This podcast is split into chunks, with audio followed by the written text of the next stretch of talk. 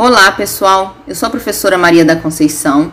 Hoje vamos falar de biologia. Estamos no podcast 2 do primeiro bimestre do módulo 4 do ensino médio das unidades escolares da DIESP. Nesta aula, vamos continuar falando sobre os pensamentos científicos quanto à origem da vida. A próxima teoria que vamos estudar foi proposta por dois cientistas, o russo Oparin e o escocês Haldane.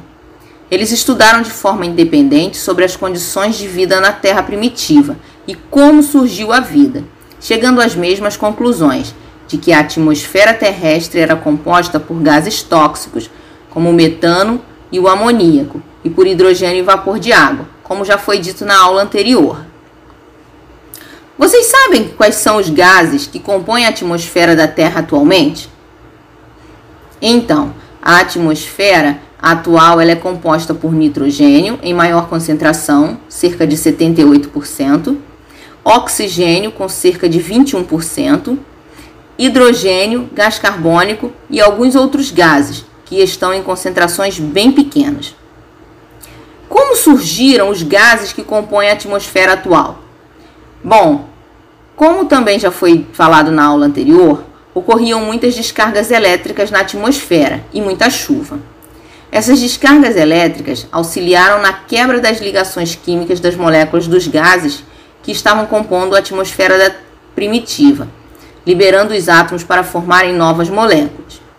Assim, o gás nitrogênio provém do amoníaco, o hidrogênio e o oxigênio das moléculas de água, e esses átomos também puderam formar as moléculas orgânicas, como os aminoácidos. Em 1953, o cientista americano Stanley Miller construiu um aparelho que permitiu simular as condições da Terra primitiva proposta por Haldane e Oparin, e verificou a formação de moléculas orgânicas como os aminoácidos.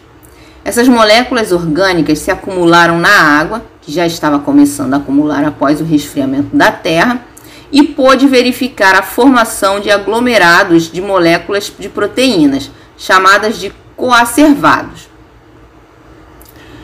E assim ele comprovou a teoria de Oparin e Haldane. A próxima hipótese é a hipótese heterotrófica. Fala sobre a forma de obtenção de energia dos primeiros seres vivos, que devido à ausência de oxigênio na atmosfera, provavelmente seria anaeróbia, ou seja, ocorria na ausência de oxigênio. Então seria um processo de fermentação.